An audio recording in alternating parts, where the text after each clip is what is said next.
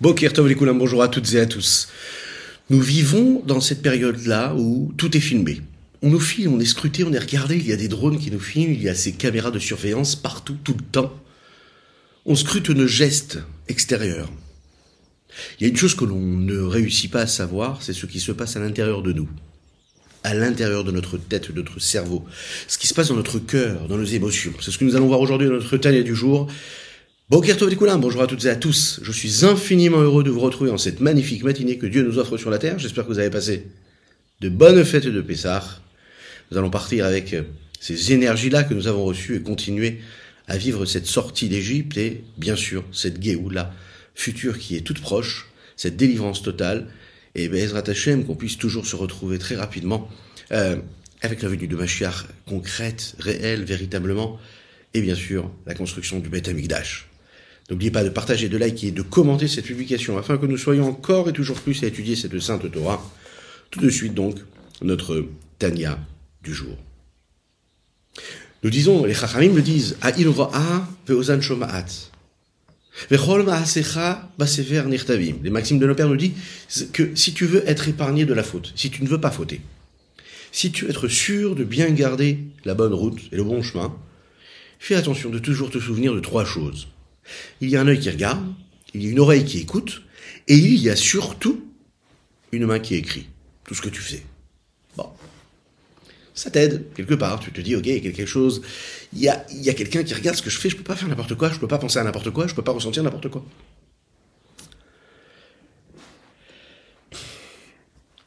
Ces moyens technologiques qui sont à la portée de l'homme aujourd'hui lui permettent de d'imaginer ce que peut être ce que Dieu fait lorsque l'on nous dit, nous dit scrute nos gestes, nos pensées et nos actions. Est-ce que nous pouvons parler de Dieu, d'Akadosh Baruch avec ces termes-là? Dieu nous regarde, Dieu scrute nos paroles, Dieu scrute nos gestes.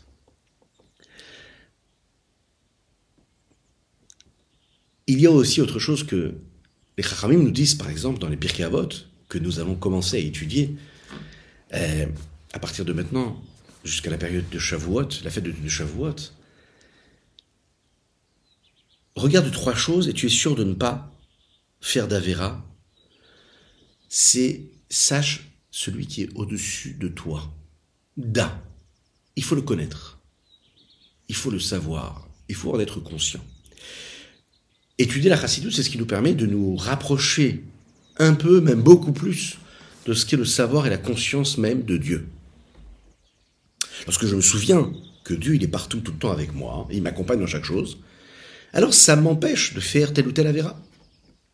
Le problème, c'est que un des principes de base de la foi, c'est qu'Akadosh il n'a pas du tout cette apparence physique, corporelle que nous, nous avons nous. Il n'a pas cette apparence limitée que nous avons nous. Il n'a pas de bouche, il n'a pas d'œil, il n'a pas de d'oreilles pour entendre. Et si Dieu n'a pas d'œil et n'a pas d'oreille, alors comment est-ce qu'il est capable de voir ce que nous, nous voyons? Puisque les outils qui nous ont été donnés et, la capacité que nous avons d'entendre ou de voir ce qui se passe à l'extérieur, c'est justement l'œil, les oreilles, ou tous les membres du corps qui nous permettent de percevoir ce qui se passe à l'extérieur. Comment Dieu fait puisque Dieu n'a pas de membres du corps? Cette question-là, elle est beaucoup plus large, beaucoup plus globale. Elle correspond à toutes les fois où les chachamim, nos sages dans la Torah, utilisent des aspects corporels physiques quand ils parlent de Dieu. Quand nous parlons par exemple de la colère de Dieu. Que veut dire la colère de Dieu? Quand nous parlons de la grandeur, la hauteur, la force, la puissance. Quand nous parlons de la, du souffle de la bouche, des piv, il a créé avec le souffle de sa bouche, avec la parole de Dieu. Mais que veut dire la parole de Dieu lorsque l'on sait que Dieu, lui, a priori, est au-dessus des limites de la parole? De quelle parole nous parlons ici?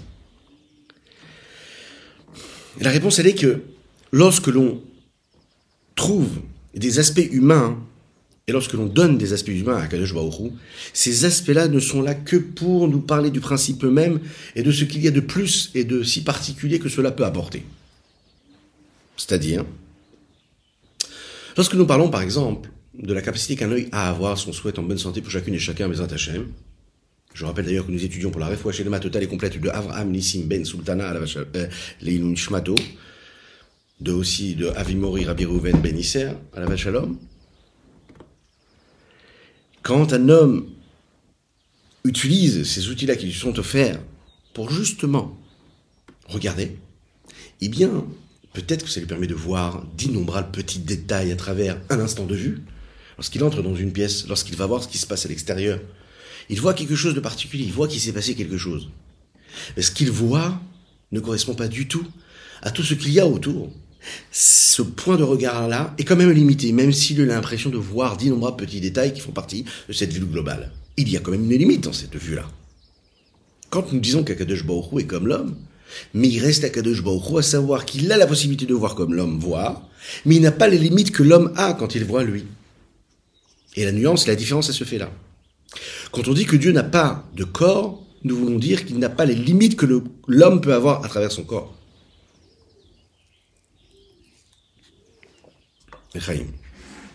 Akadosh Baruch n'a pas de défaut, n'a pas de limite. Il sait tout, il n'a pas besoin d'intermédiaires et de moyens étrangers, autres que lui. L'homme qui aura besoin de lunettes de soleil lorsque le soleil est trop fort, l'homme qui aurait besoin de lunettes de vue parce qu'il a des problèmes de vue, Dieu n'a pas ces limites-là, ces problèmes-là. Quand on parle de ce postulat de base, à savoir qu'Akadosh Baruch c'est tout, et qu'il n'a pas besoin de cela, il n'a pas besoin de, de, ces yeux-là pour voir, pour savoir. La question qui se passe ici et qui se pose, c'est comment est-ce que ça marche? Comment est-ce que chacune et chacun d'entre nous, on est capable de savoir ce que nous ressentons dans notre corps? A priori, les yeux ne voient pas l'intérieur du corps. Les yeux peuvent voir ce qui se passe à l'extérieur du corps. Si je suis capable de savoir ce qui se passe dans mon corps, a priori sans les yeux, puisque c'est ce que je ressens à l'intérieur de moi. Alors pourquoi est-ce que nous avons besoin des yeux à ce moment-là? La réponse c'est que les yeux, on en a besoin pour savoir ce qui se passe à l'extérieur du corps de l'homme. Pour ce qui se passe à l'intérieur, je n'en ai pas besoin pour savoir ce que je ressens. Pour penser, pour réfléchir, pour analyser, pour scruter, pour saisir intellectuellement et émotionnellement, je n'ai pas besoin des yeux. La raison, pour, la raison qui peut donner à ça, c'est que tout simplement, la neshama, l'âme qui se trouve dans tous les membres du corps, cette énergie qui permet au corps d'être ce qu'il est, c'est-à-dire de vivre, cette énergie-là, elle n'est pas extérieure au corps, elle est à l'intérieur du corps. Et cette énergie-là qui permet d'oxygéner tous les membres du corps et de leur donner de la vitalité, par définition, c'est quelque chose qui est intérieur et pas extérieur. Et puisque c'est intérieur et pas extérieur, je suis en mesure aussi de le scruter, de le sentir, de le saisir, intérieurement, sans avoir besoin de regarder quelque chose à l'extérieur puisque tout se passe à l'intérieur. C'est la raison pour laquelle, lorsqu'un corps peut ressentir quelque chose de profond à l'intérieur de lui-même, il peut être aussi capable d'interpréter ce qui se passe à l'extérieur de son corps en fonction de ce qu'il va ressentir à l'intérieur de son corps. Il se cogne au coin de la table, et bien, même si c'est l'ongle du pied qui se cogne, il ressent tout de suite à l'intérieur de sa vitalité qu'il y a dans son corps, à l'intérieur de lui-même, ce qu'il peut ressentir. Parce que cette vitalité-là de l'âme, elle se trouve même jusqu'aux ongles de son pied. Si malheureusement, que Dieu nous en préserve un homme, il ne sent pas un des membres de son corps, c'est qu'il y a un souci. Il est censé ressentir chaque membre de son corps. Un exemple que l'on peut donner à la différence qu'il y a entre la conscience extérieure et intérieure profonde qu'il peut y avoir chez l'homme, on la trouve dans les lois qui concernent les lois de Kippour. Vous savez que le jour de Kippour, on doit jeûner. Il y a une halakha qui nous dit comme ça, voilà un homme qui ne se sent pas bien, et les médecins viennent, un, deux, trois, une dizaine de médecins même viennent. Et tous disent, cet homme-là peut continuer à jeûner, il n'est pas vraiment malade. Et on demande l'avis du malade, et le malade dit, non, moi j'ai besoin de manger, je sens que j'ai besoin de manger. Quelle est la halakha? La halakha, elle est qu'on va écouter le malade et non pas les médecins. Même si sur le papier, les médecins vous disent, cet homme-là, il doit jeûner, il n'a aucun problème. En tout cas, il n'a pas un problème aussi grave qui puisse euh, lui interdire de manger, eh bien, il doit quand même manger, on écoute ce que le, ce que le malade dit. Pourquoi? Parce qu'en fait, on va se baser sur ce que le malade ressent. Et le malade, là, ressent quelque chose d'intérieur et profond, et on doit faire totalement confiance à ce que le malade ressent. Quand nous parlons de la conscience et du savoir de Dieu, si nous disons qu'Akadosh Baruch et le monde, c'est deux choses différentes, que Dieu nous en préserve, et qu'il a donc besoin de yeux, et il a besoin de ses caméras de surveillance, et qu'il a besoin aussi de ces drones-là qui vont chercher à filmer et à lui donner des informations sur ce qu'il voit, de la même manière que les yeux ont besoin de voir ce qui se passe à l'extérieur du corps de l'homme. La vérité, c'est que il n'y a rien d'autre que Dieu. On ne peut pas le dire. Le monde vit et existe à chaque instant de par la force et l'énergie que Dieu lui donne, Melo Kolaretz Kevodo. Dieu remplit tout le monde, toute la terre, de son honneur.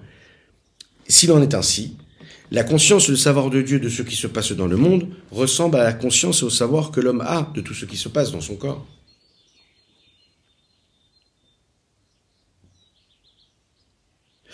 C'est un petit peu comme si on disait que Dieu n'a pas besoin de voir ce qui se passe.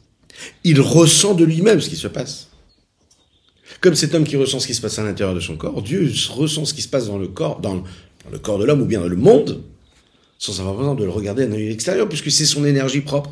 De la même manière qu'un homme ressent ce qu'il ressent à travers ce qu'il ressent à l'intérieur de son corps sans avoir besoin de regarder ce qui se passe. Parce que c'est lui-même, c'est sa vitalité. C'est extraordinaire de voir les choses de cette façon-là et de comprendre qu'en fait, pourquoi est-ce que Dieu voit tout? Ben Parce que Dieu sait tout. Il est tout. Et puisqu'il est tout, ben il ressent. Donc tu peux pas lui cacher quelque chose puisqu'il ressent, c'est la vitalité même, c'est la vitalité qui te permet d'avoir cette envie de faire telle ou telle avéra que Dieu nous en préserve ou de faire telle ou telle mitzvah. Donc en fait, Dieu, tu peux pas lui mentir puisque il est la vitalité même qui s'habille dans telle ou telle action, telle ou telle pensée ou telle ou telle ressenti.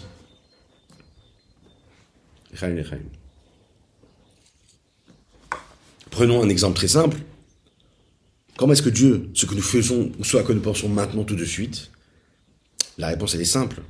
Tout ce que nous faisons, tout ce que nous sommes, c'est Dieu. C'est la force divine qui remplit notre corps et notre âme.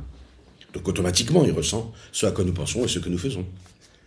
C'est nous, c'est pas quelqu'un d'autre, quelque chose d'autre. Vous connaissez cette petite blague là On raconte qu'il y a un enfant qui est venu voir son père et qui dit Papa, papa, tu sais, papa, ils veulent. Mon copain, il a voulu me donner une claque.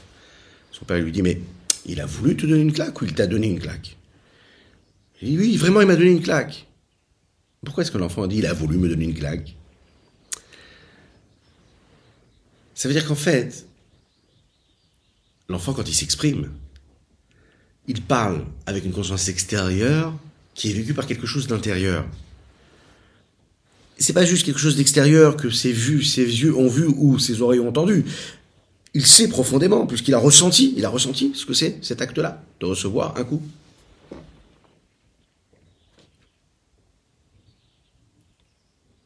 On peut comprendre donc que, autant chez l'homme, la capacité qu'il a de voir ou d'entendre, eh bien, c'est assujetti au changement, et que c'est dépendant aussi de nuances, et que chez Akadosh il n'y a pas du tout ces nuances-là, puisqu'Akadosh Baruch n'a pas les défauts qu'il y a dans l'ennemi de l'homme.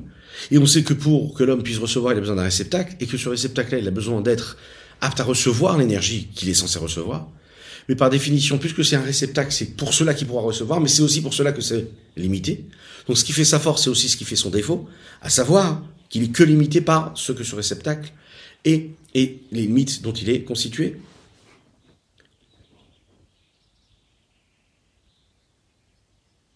Cet imaginaire-là que nous avons de comprendre Dieu, cette euh, impression que nous avons de saisir quelque chose qui dépasse nos limites, elle sera a priori toujours limitée par les limites que nous avons nous, cérébralement, intellectuellement, mais aussi émotionnellement, corporellement, physiquement. Alors quel est le défaut, quelle est la limite qu'il y a dans la conscience de l'homme, de son corps proprement dit?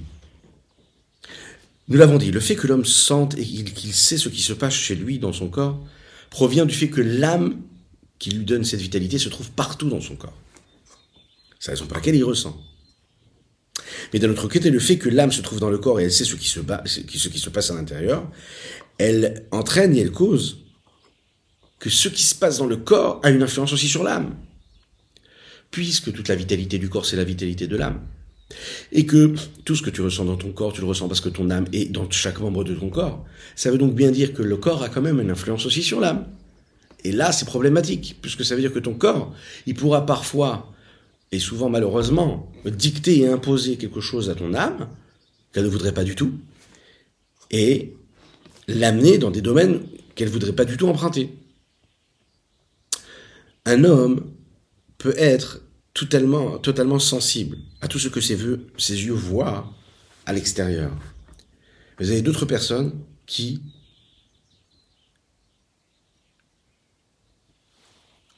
ne sont pas, n'ont pas cette capacité-là. Dans quel sens? Vous avez une personne, par exemple, qui regarde ce qui se passe à l'extérieur, chez une autre personne, qui est capable de vous définir, vous décrire tout ce à quoi elle pense, ressentir, définir dans quel état d'esprit il est psychologique, humainement, intellectuellement ou même sentimentalement. Il y a des signes distinctifs par rapport au comportement physique, au, aux gestes corporels, à son attitude physique qui vont nous donner des signaux sur son état psychologique et émotionnel. C'est des choses qui arrivent. Mais un homme ne peut pas rester et ne peut pas être sensible à ce qui se passe à l'intérieur des sensations physiques et corporelles que l'homme ressent. Je ne peux pas savoir réellement ce qui se passe à l'extérieur, à l'intérieur du corps de l'homme.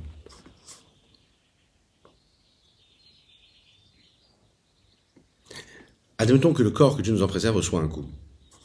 L'âme, elle ne reçoit pas seulement l'information du coup, elle ressent véritablement la douleur. Et ça, ça influence en fait l'âme, dans le sens où elle ne sera pas capable de se concentrer pour faire autre chose que ce qu'elle est en train de faire, c'est-à-dire ressentir cette douleur-là.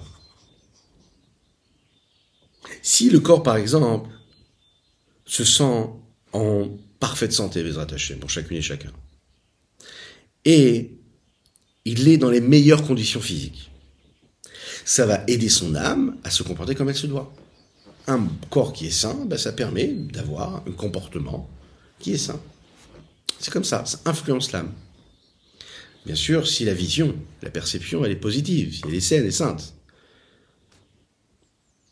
Ça va aider, par exemple, l'âme à se sentir comme il faut et donc avoir de l'inspiration. Une bonne condition physique, ça permet une bonne condition spirituelle. Achavatadaat, ça permet d'élargir l'esprit, la connaissance, la conscience, le savoir. Le discernement, ça nous permet de prendre du recul lorsque l'on est dans une attitude euh, physique qui nous est favorable. Pourquoi? Parce qu'il faut donner au corps ses besoins. Il faut lui apporter ce dont il a besoin. À savoir, il faut lui donner de la nourriture, il faut lui donner à boire, il faut lui permettre de dormir, afin qu'il puisse avoir la possibilité d'avoir les forces et des énergies pour étudier la Torah, pour servir Dieu, dans la tranquillité, sans être dérangé. Le Magui de Mesrich le disait, il faut qu'il soit en bonne santé. Un petit défaut dans le corps, on l'avait dit déjà, eh bien c'est un gros problème spirituel. Kadosh Baruch lui, il n'y a pas cela. Akadosh Baruch lui, il est capable de donner le salaire comme la récompense, il n'est pas du tout lui-même influencé par ce qu'il est en train de donner. La faute qui n'influence pas Dieu quand un homme ne fait pas sa volonté. Il répond d'une certaine façon face à nos fautes, mais en aucun cas lui-même se transforme et se, et, se et, ne va être en colère. C'est un peu comme dans l'éducation des enfants. Hein la réussite de l'éducation, c'est quand, quand on est capable d'avoir une réaction face à nos enfants, face à tel ou tel agissement ou comportement, qui soit totalement détaché de notre personne. Et c'est là où le message y passe. Si tu montres un message à un enfant où tu lui montres que tu es en colère, d'accord? Mais que tu es véritablement pas en colère pour toi, pour ce que ça t'apporte à toi, mais parce que tu es dans cette démarche d'éducation, l'enfant va prendre ça comme il faut, et il prendra la bonne leçon comme il faut réussir à renvoyer un message de colère sans être véritablement en colère. Ça, c'est la force. Ne pas être soi-même en réalité dans cette colère qui est en réalité négative.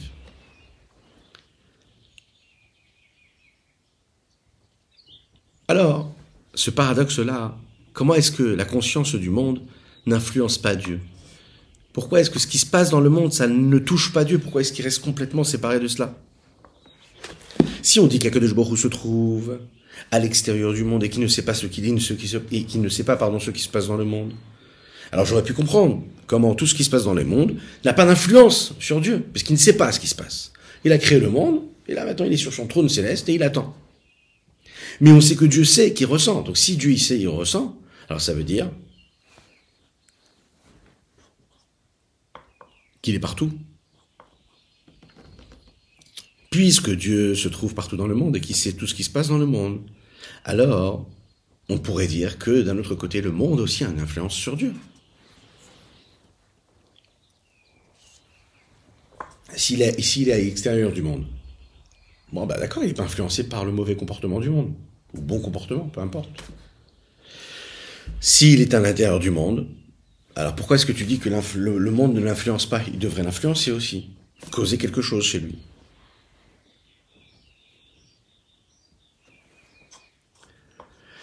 La conscience Baruch Hu, le savoir de Dieu dans le monde, c'est un sujet qui est assez compliqué, qu'on a eu l'habitude et qu'on a, déjà approfondi, qu'on aura besoin Hachem l'occasion d'approfondir, qui a été approfondi par des chercheurs, par des Mekoubalim, par des sages des premières et dernières générations, et qui se pose cette question-là, comment est-ce qu'Akadosh Baruch peut savoir tous les petits détails de notre vie, et comment est-ce qu'il n'est pas impacté, influencé par tout ce savoir et cette conscience de tous nos petits détails? Comment est-ce qu'il sait ce qui va se passer? Et en même temps, ça ne dérange pas et ça n'enlève pas le libre arbitre de l'homme. Mais s'il a un libre arbitre, l'homme, comment est-ce que Dieu peut savoir déjà ce que je vais faire S'il sait déjà ce que je vais choisir, alors c'est pas un libre arbitre. Et oui, il peut y avoir les deux. Et avoir libre arbitre et savoir que Dieu sait tout ce qui va se passer et le choix que je vais faire. À Kol Tsafouille, Netuna, comme il est dit dans la Mishnah, tout est déjà, déjà, déjà su, mais tu as quand même la possibilité et la permission de changer et de faire telle ou telle direction. Mais on sait très bien qu'est-ce que ça veut dire que Dieu sait tout. Ça veut dire que, en fonction de ce que tu vas décider, Dieu le sera déjà avant. Ah, ça nous paraît compliqué, c'est justement l'infini d'Hachem qui permet cette entre guillemets euh, contradiction qui n'en est pas une, mais qui est plutôt un paradoxe a priori à nos yeux.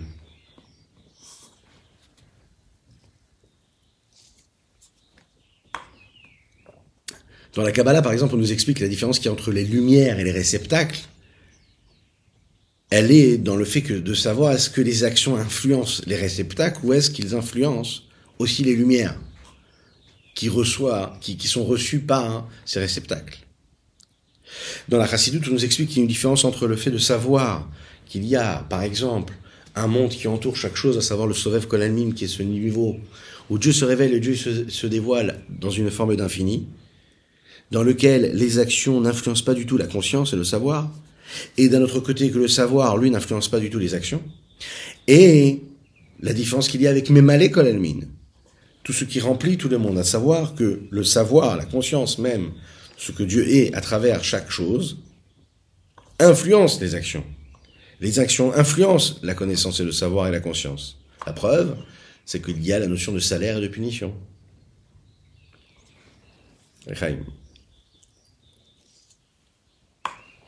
Ce qui nous amène en fait à ce que nous avons vécu euh, hier soir, pour ceux qui regardent ce cours-là, à la date nommée, à savoir le 23 du mois de Nissan, de Tafshin Pebet. Hier, nous avons célébré le dernier jour de Pessah, Seudat Mashiach. Et de quoi il est question cette Seudat Mashiach? De la Emouna, de la foi en Dieu, de la foi que Mashiach peut arriver à chaque instant. Là, le Tania va nous dire quelque chose. Quand on soulève toutes ces problématiques-là, entre guillemets, c'est pas ces problématiques, mais c'est-à-dire toutes ces questions-là que nous pouvons avoir, dans lesquelles on va définir comment est-ce que ça se passe pour Dieu, comment ça se passe pour l'homme, il y a la Emouna. C'est-à-dire qu'à un moment, l'intellect de l'homme doit être mis de côté. Il n'y a pas besoin de l'intellect de l'homme, il y a besoin juste d'une seule chose, de la foi véritable, intègre. Le Rabbi Shonzalman nous explique ici que, à travers la chokhma, la bina et la da'at, la sagesse, la compréhension et, la conscience, on peut saisir ce qui est de plus élevé et de plus abstrait, a priori. On va pas parler de tout ce que Dieu est et pourquoi il est et comment il est. À la place de cela, d'expliquer comment est-ce que c'est logique de dire que Akadosh Baruch c'est tout et en même temps il n'y a aucune chose qui peut influencer Dieu. Il passe complètement ça, le Rabbi Shonzalman. Il nous dit quelque part, pas besoin de comprendre ça de manière logique. On peut complètement accepter cela avec une emuna pshuta, une foi simple. Mets ça de côté et agis. C'est une des bases, des principes, et un des principes que la Torah Tachasidut donne à l'homme, d'un côté, Chabad, ce qui veut dire Chochma Binadaat, c'est la notion de compréhension, de la logique, de réflexion. D'un autre côté, on ne met pas du tout de côté et on ne remet jamais en question la notion de Emouna. On ne construit pas tout, on ne bâtit pas tout sur la compréhension, mais sur la Emouna Pshuta, la foi véritable, simple, intégrée. Akadosh nous sommes des croyants, fils de croyants, que l'on comprenne ou qu'on ne comprenne pas. même si on va essayer de comprendre autant que possible, autant que faire se peut, on continuera à croire en Dieu parce que Dieu c'est Dieu, et c'est tout, et qu'on y croit. Pas parce qu'on a réussi à comprendre qu'il fallait y croire.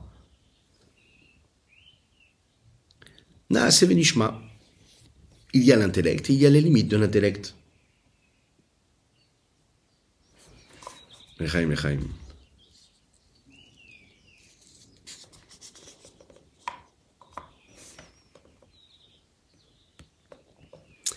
C'est intéressant de voir hein, cette euh, forme de, entre guillemets, simplicité enfantine bah, de parler du lien que nous avons avec Dieu. Les intellectuels, ou ceux qui se disent intellectuels, vous diront Ah ben non, c'est pas comme ça qu'on peut faire les choses. Il faut comprendre Dieu, il faut comprendre, il faut se poser des questions, il faut trouver des réponses, on peut pas vivre comme ça. Et donc malheureusement, leur émouna peut être affectée. La preuve, c'est quand il s'agit après de faire quelque chose, ils auront du mal à faire. Parce que tant qu'ils ne seront pas arrivés à telle ou telle conclusion intellectuelle ou philosophique, ils n'arriveront pas à traduire ce qu'ils ont compris physiquement. C'est la raison pour laquelle au niveau des actes, ils ont du mal. Au niveau des gestes, de la pratique, ils auront du mal. Pourquoi? Parce qu'ils font dépendre leurs actes de ce qu'ils ont compris ou pas. Et dès l'instant, un juif, il comprend que Naase Venishma, comme l'histoire le raconte, cette petite anecdote du Rav Yoel Khan Alavashalom, qui était celui qui répétait tout ce que le rabbi disait. Le Rav Yoel Khan, qui nous a quittés il n'y a pas longtemps d'ailleurs, un des grands du peuple juif, un jour, est venu voir le rabbi. Et il s'est installé pendant un farmangan, une idvadut. Idvadut, c'est ce moment-là où tous les chassidim sont installés, le rabbi parlait. Pendant des heures, parfois. Et cet homme-là, hein, qui écoute le rabbi, c'est un grand, un grand rave, un grand sadique, hein, cet homme-là aussi. Il se lève et il dit, à la fin, il dit, je comprends pas. D'un côté, le rabbi, il peut parler de quelque chose de très très très profond. Il va citer d'innombrables références de toute la bibliothèque juive à travers toute l'histoire du peuple juif. Donc une connaissance phénoménale, intellectuelle, très poussée, très réfléchie, très pointue. Et en même temps, il peut y intégrer une forme de émouna, de foi qui correspond à la foi juive qu'une grand-mère transmet à ses enfants, qu'elle l'a même sans comprendre et sans lire un seul livre. C'est un peu cet esprit-là qu'il faut comprendre ici. Quand l'Admorazaken ici nous dit il faut faire même si tu n'arrives pas à comprendre comment Dieu sait et comment ça n'influence pas le monde, comment est-ce que lui, pardon, comment est-ce que le monde n'influence pas Dieu en quoi que, quoi que ce soit, parce que Dieu il reste ce qu'il est intègre, c'est un petit peu la même chose. Il faut croire avec une forme de simplicité, on va l'appeler comme ça, d'intégrité, d'innocence. Oui, sans se poser de questions, et de l'autre côté, réfléchir et essayer de comprendre.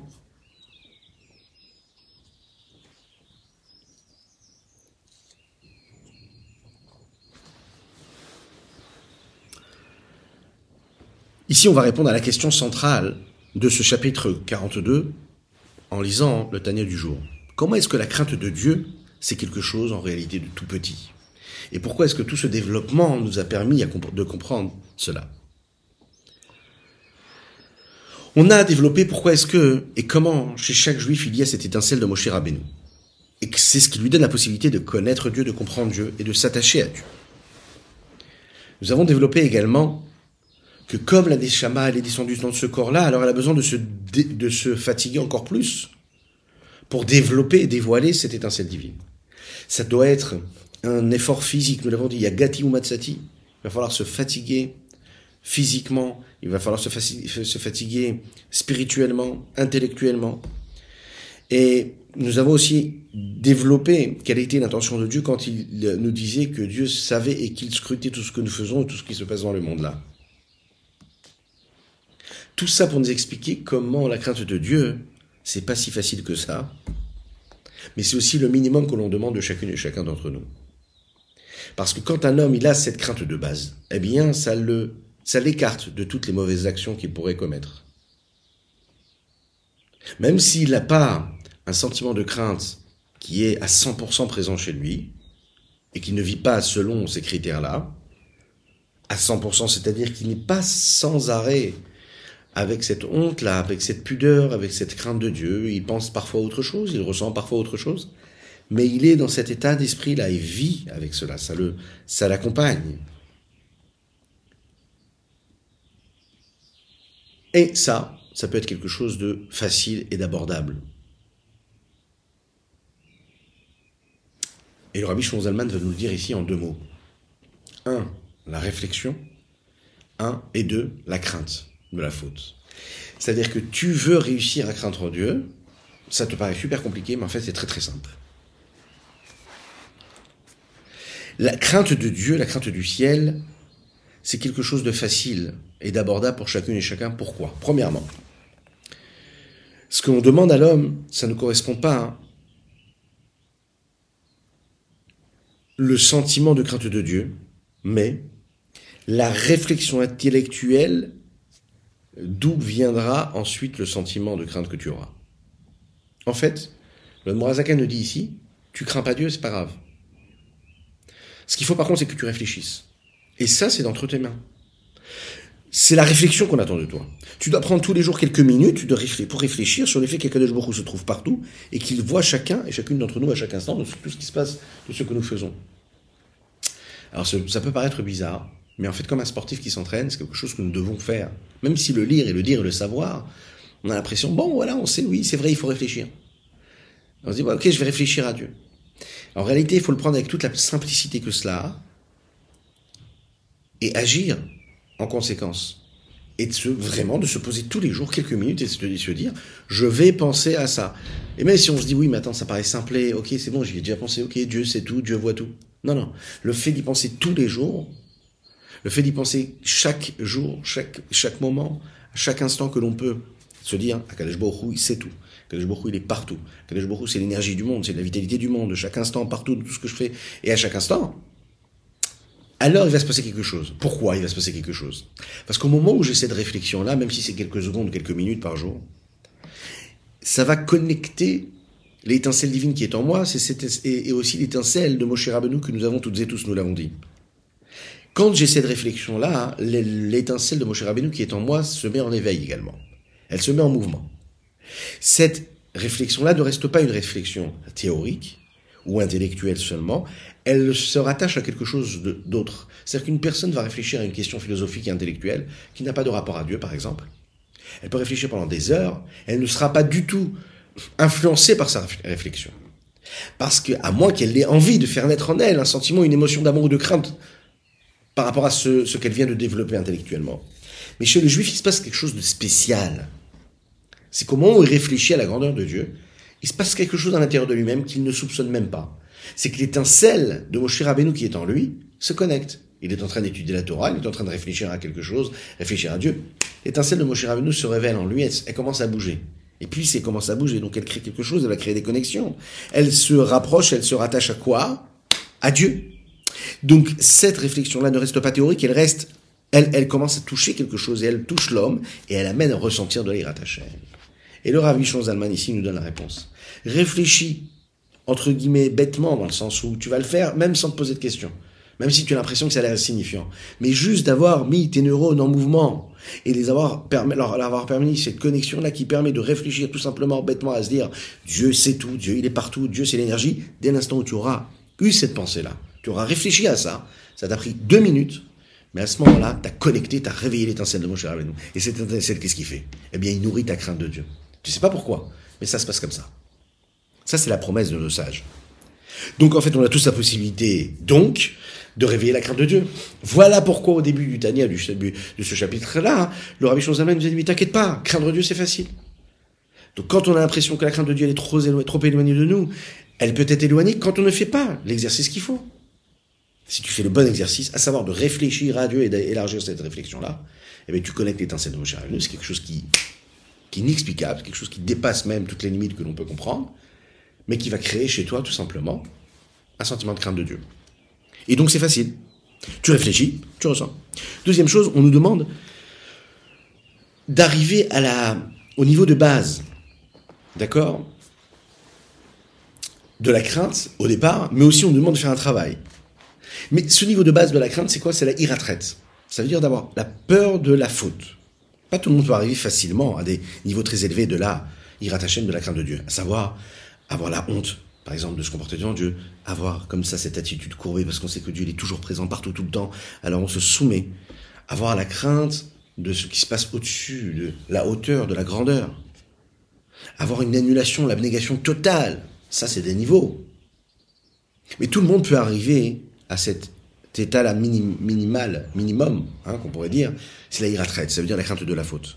Je sens la présence de Dieu, et en fonction de ça, ben, je me soucie de faire en sorte que mon comportement corresponde à la volonté d'Akadosh Baoru et corresponde à ce qu'il veut, veut de ma vie, de ce, que je fais, de ce que je dis, de ce que, à quoi je pense. Son merava setov, s'écarter du mal et faire le bien.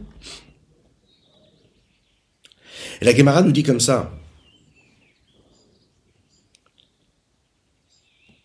Pour Moshe Rabbeinu, c'est quelque chose de petit. Ça veut dire quoi? Par rapport à l'étincelle de Moshe Rabbeinu qui y a dans chacun et chacune d'entre nous, qui nous permet de réfléchir et de nous attacher à Kadosh Baruch en effet, l'Aïrat Shamaim, c'est quelque chose de facile. La crainte de Dieu, c'est quelque chose de facile, dans le sens où je peux l'atteindre. Regardons dans les mots ce que le Tanya nous dit ici.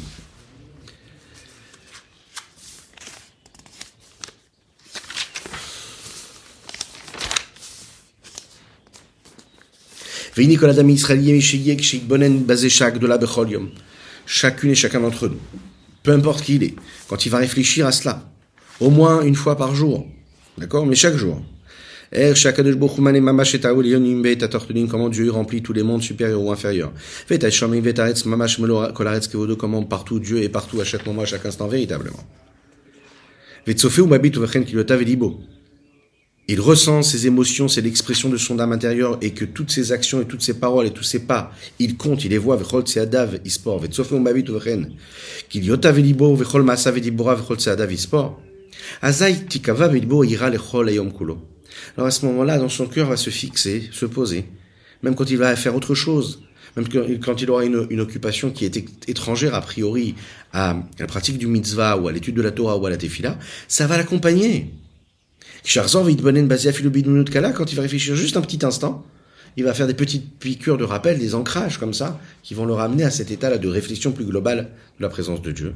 Et ça va lui donner envie de prendre conscience que Dieu il est toujours là. À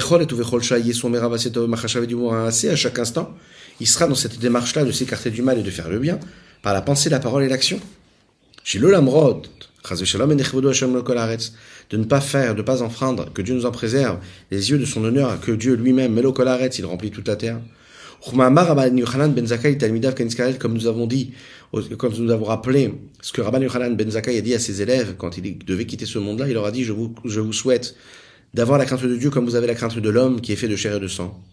Le Admorazaken revient ici sur la question qui avait été abordée au début du, chapitre, quand il disait, qu'est-ce que Dieu te demande? Il te demande, Ki im leira et Hashem lokechal el b'chol darachav. C'est shamara katu. Ki im leira et Hashem b'chol darachav. Shehi ira mevia mitzvot, mitzvot avid v'asetov. La seule chose que Dieu te demande, c'est quoi? C'est de le craindre. Mais qu'est-ce que ça veut dire, de, cette crainte-là? C'est pas une crainte d'une expérience intérieure profonde que tu dois ressentir, non. C'est une crainte de base qui t'amène tout simplement à faire des choses. C'est pas une crainte d'une sensation, d'une émotion de présence de Dieu, mais c'est une sensation, une émotion qui t'amène à tout simplement faire ce qu'il faut et ne pas faire ce qu'il faut pas. et c'est la crainte de base, on va dire, euh, euh, euh, de, premier niveau, hein, dont nous avons parlé dans le chapitre 41. Gabé Moshe. Maintenant, pour Moshe, par rapport à Moshe. Quand on parle de Moshe, ça veut dire, et par rapport au niveau de conscience et de savoir qu'il y a dans chaque âme du peuple juif, à savoir cette étincelle divine, et pardon, cette étincelle de Moshe qu'il y a dans chacun,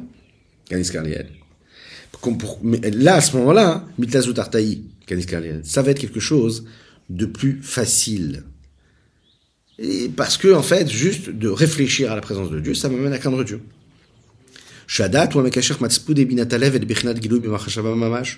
Parce que le savoir, la conscience me permet de créer un lien entre la compréhension de mon cœur et tout ce qui se passe à l'intérieur, de ce qui est caché dans mon cœur, à un niveau de dévoilement dans la pensée. Kayadoua, comme il est connu, qu'est-ce qu'il est connu? Ben, Il est connu que quand on agit de cette façon-là, de la sorte, la Yodéchen, pour ceux qui connaissent la sagesse euh, de la Kabbalah, alors ils savent que le but de da'at, dans Chokhmah bin après la réflexion, l'analyse et la compréhension, eh bien que ce soit dans les différentes forces, dans les séphirotes, que ce soit dans l'âme de l'homme, c'est de créer des passerelles, de créer des liens entre la profondeur de la compréhension puisqu'on sait que la compréhension, elle se vit, elle se discerne à travers la séphira de Bina. Bina, on sait que c'est la cinquantième porte, hein, et la partie extérieure de la Bina, qui elle est ce que nous appelons la Tevuna, qui elle, en réalité, va développer ce qui peut se passer dans la pensée. Cette force-là, que nous appelons le Da'at Elohim, le savoir et la conscience de Dieu, il se trouve dans chacune et chacun d'entre nous, et il passe à travers le niveau de Moshe Rabbeinu qui a en chacun, chacune d'entre nous, et par rapport à ce Da'at-là, on dit que tout simplement c'est une crainte de base, qui est de quoi? Son. Ne fais pas le mal, parce que tu sais que c'est l'inverse de la montée d'Hachem. Et c'est quelque chose qui est assez proche de chacun, parce que cette force-là, elle peut agir et nous amener une connexion qui est très très très profonde, tout en étant euh, vécu par quelque chose a priori de très très simple qui nous correspond à nous, Ifiba. Voilà tout ce que nous pouvions dire sur notre thème du jour, en vous souhaitant une excellente semaine Bezrat Hashem, qu'on puisse prendre les forces de cette fête de Pessah pour ressentir cette délivrance totale, et que Bezrat Hashem, notre prochain cours, nous puissions le faire avec Mashiach, Shalim et le Beth Amikdash reconstruit. Nous avons étudié pour la réfoua chez le Madé Avraham, Nissim Ben Sultana, le Nishmato chez Avi Mori, la À bientôt.